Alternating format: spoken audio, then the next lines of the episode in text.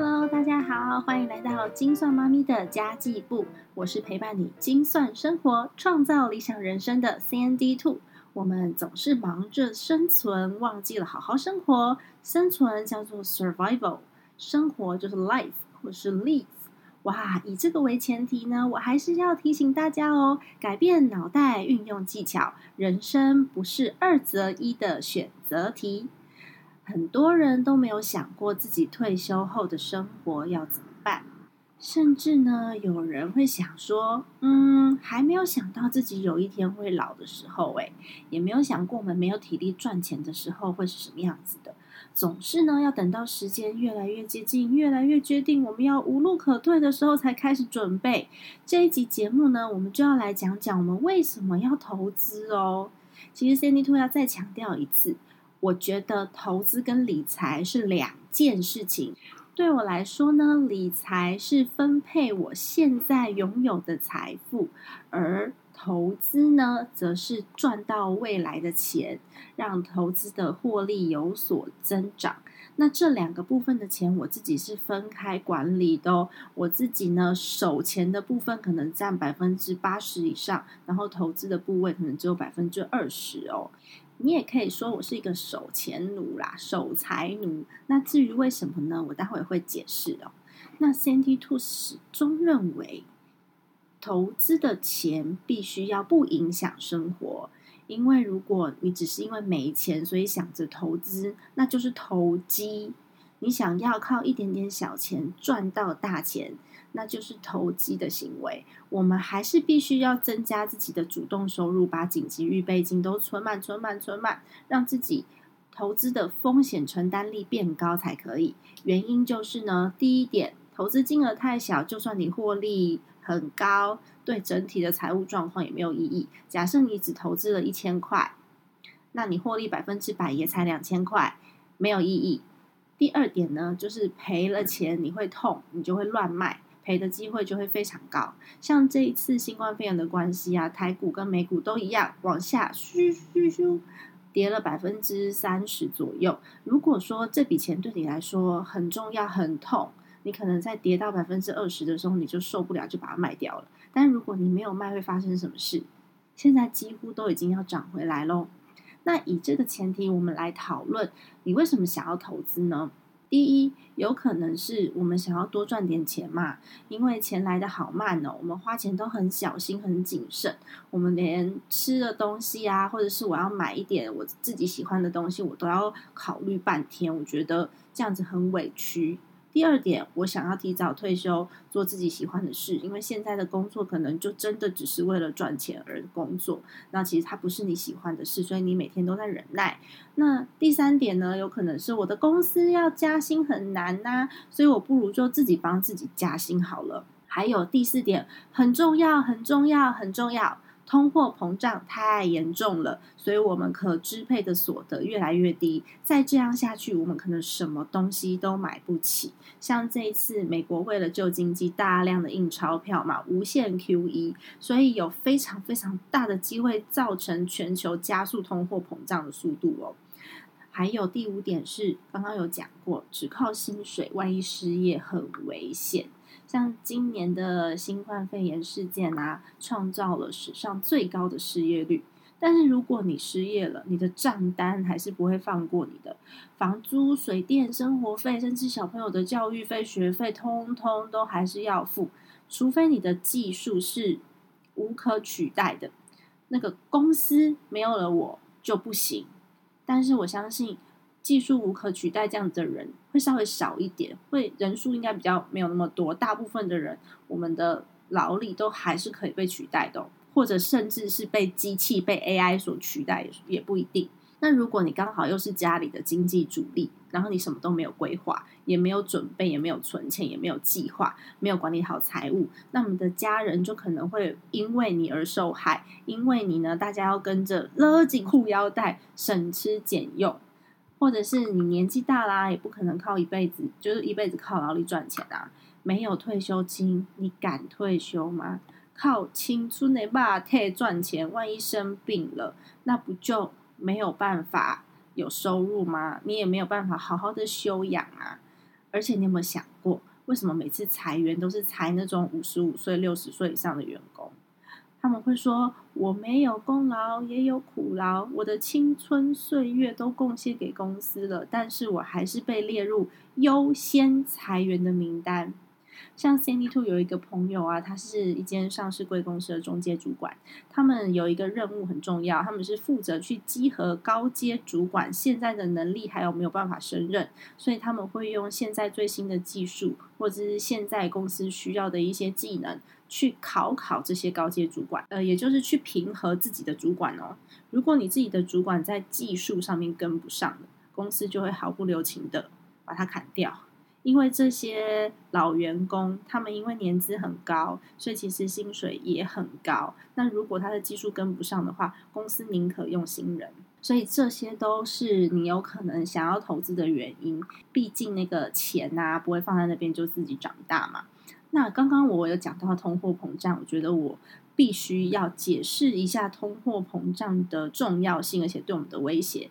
像 Cindy Two 小时候一个大大的鸡腿便当。只要五十块台币，但是现在一个哦，还有送饮料哦。那现在一个大大的鸡腿便当，可能要一百多块，已经涨了百分之一百了。所以，我们如果现在存的退休金，三十年后要拿来花，你觉得会涨多少？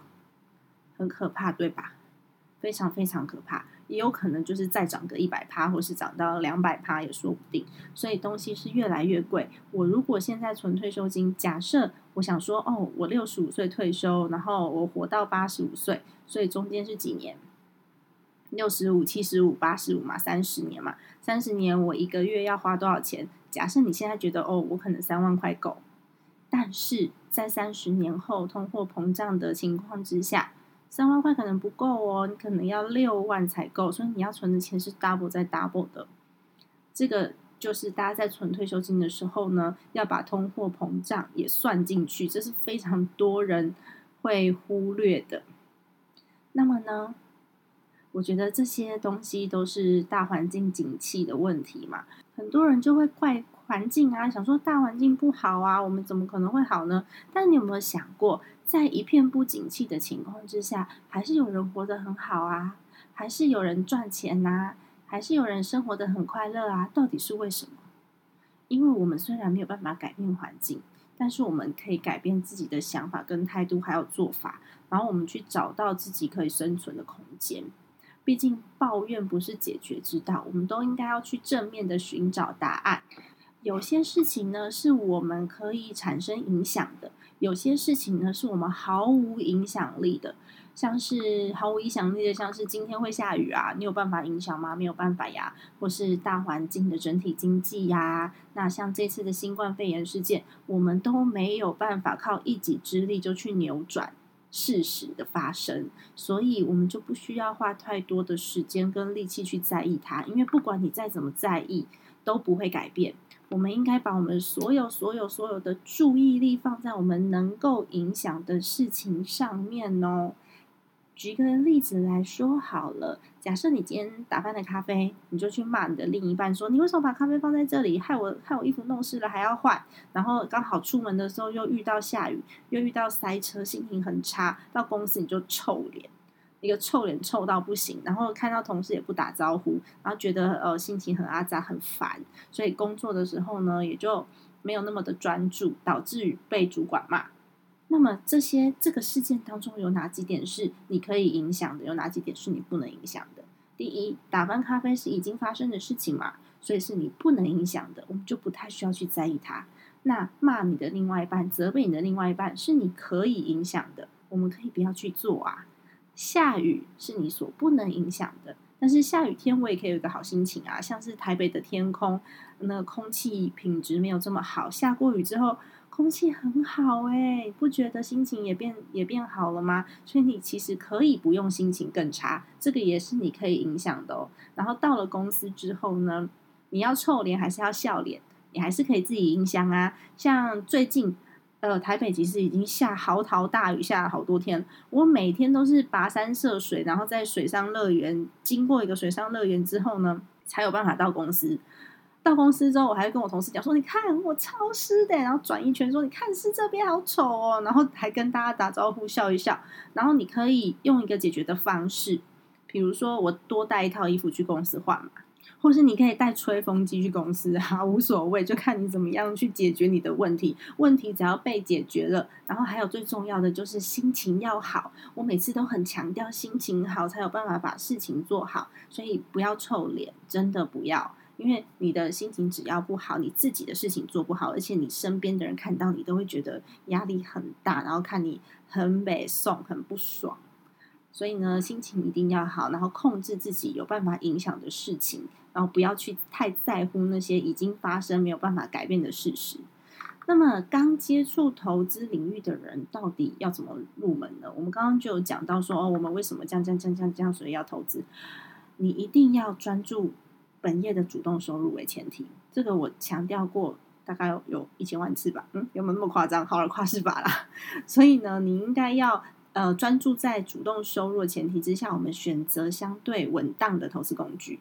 因为工作是本质，只要你还有工作能力，你每个月都会有现金入账。但是投资不是哦，你没有办法去保证你的投资每个月都是获利的，有的时候它可能是赔钱的。如果你只专注在投资，然后想要依靠它，反而就会害了自己。所以 c n d Two 会建议你专注本业，然后让你的。主动收入更加多元化，因为我们现在还年轻嘛，所以我们也可以用很多不同的方式来赚钱，然后把这些多余的钱赚到的钱，再投入这些不需要劳力获得的被动收入工具。我刚刚有强调，就是呃，投资跟理财是分开的吧，所以呢，理财就是好好的。用稳当的工具保护好自己的财产，让钱不要被通货膨胀吃掉。然后再来呢，就是利用投资的工具来增加自己收入的速度，并且呢，一定要是平稳的增加，慢也没有关系。重点是有在增加，因为其实本金少的人，他会把投资绩效看得非常非常重。本金小的人呢，因为他一千块赚一千块，百分之百也。也没有办法影响生活嘛？那其实拥有一千万的人，他稳定的赚个六趴八趴，也就是六八十万啦。那拥有一百万的人，他六趴八趴就是六万八万呐。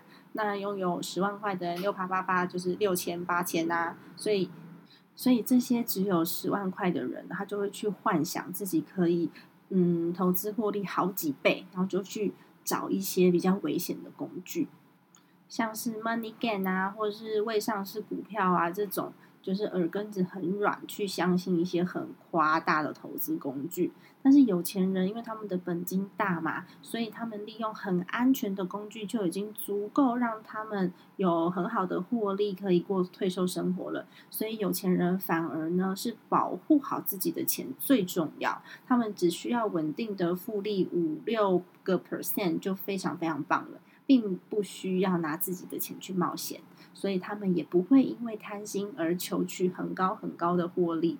那市面上呢，这些很夸大的投资工具，大部分都是拿前面投资者的钱去给后面投资进来的人怎么样领钱？嗯，没错，然后创造出获利很高的假象。然后他有可能会跟你讲说，哦，可能两个月之内就翻倍啦，三个月之内就三倍啦，然后报酬率都非常非常的高，主要是要让大家先在前面吃到甜头之后，他愿意投入更多的本金。假设你赚了十万以后，呃，下个月我拿回了二十万，就觉得天啊，这是真的耶！你下一次就会投一百万，信不信？因为你想要拿到两百万。所以有很多人明明知道它是一个吸金的 money gain，还是因为报酬率很高，所以想要试试看。大家都觉得我绝对不会是最后最衰的那一个，然后就越陷越深，越陷越深了。CND Two 呢，不瞒大家说，我也曾经有加入过 money gain 的局。那原因是呢，当初那是我开始决定要学习。投资理财的第一年，然后有一个我很信任的闺蜜朋友，那种信任程度就是会晚上聚在一起，然后抱怨一下自己的男朋友的那种闺蜜朋友，她就揪我参加了一个声称只要投钱就能够获得还不错的报酬率的一个公司，然后这个公司它在马来西亚跟泰国都有制裁。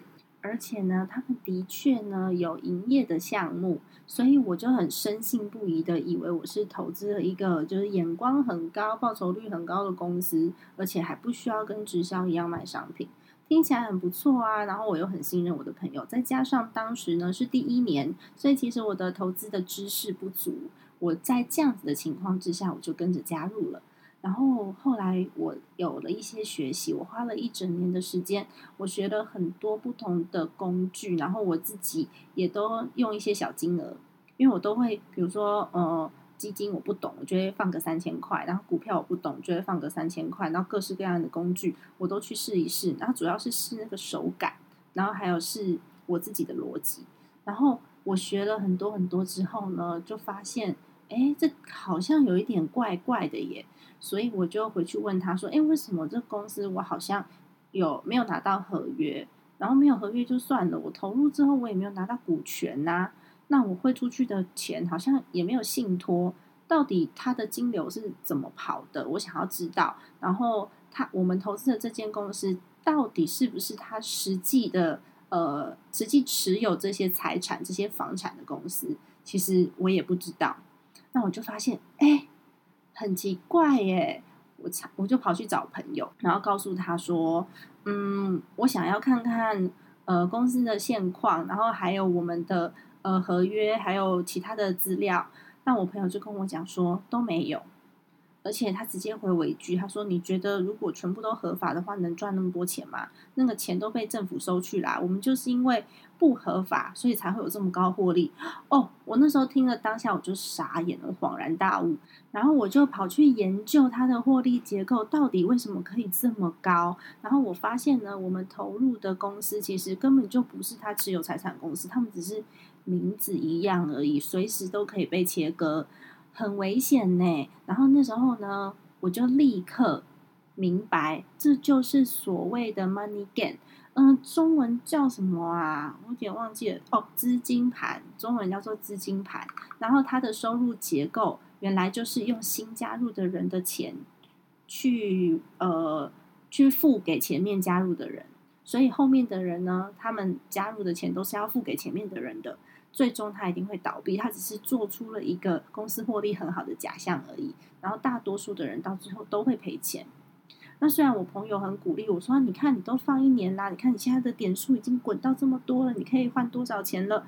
但是我还是用各式各样的理由，一点一点一点把钱拿回来，我就再也不碰了。而且我发现我拿回钱的这个金流根本也不是走公司户，就是跟一些个人，然后你就去贩卖这些点数。卖给个人，有人想收你才会有钱。如果没有人要收，就没有了。所以到最后，如果点数都没有人要，那就是就是零，就是没有了。那我很想要赶快退出这个游戏，所以我把我自己的投资的本钱收回来之后，我就再也不玩了。我后来发现呢，会投入这样的工具。会被这样子东西吸引的人，大部分是因为缺乏理财投资的知识，然后又想要瞬间致富，就像当初被诈骗的我一样。因为我那时候还不知道说哦，什么样子的工具是合法的，报酬率要怎么算才合理，所以一听到朋友介绍，就觉得哎，听起来很不错，又是我信任的朋友，所以我立刻就被吸引了。所以呢，其实我们还是要稳稳当当的守住自己的钱，才是最重要的。最稳当的方式就是先用你的劳力跟脑力换取主动收入，然后再用研究一些合法的工具，帮自己抵抗通货膨胀。毕竟合法的工具对你来说才会有保障。这些受金管会管理的工具对你来说呢，在你赔钱或是工具出问题的时候，比如说像这次的嗯期货啊之类的商品出问题的时候呢，你才有可能去申诉。然后你要先改变脑袋，才有可能改变自己的生活状态嘛。另外呢，就是我们其实，在投资的路上，你常常会觉得有一点点的不安，因为我不知道这东西好不好，我也不知道我的判断是正确的还是不正确的，所以就会想要找人讨论，然后想要坚定自己的信心。我们就开始问身边的人，希望可以得到认同。但是你问身边的人，有很大很大的风险哦。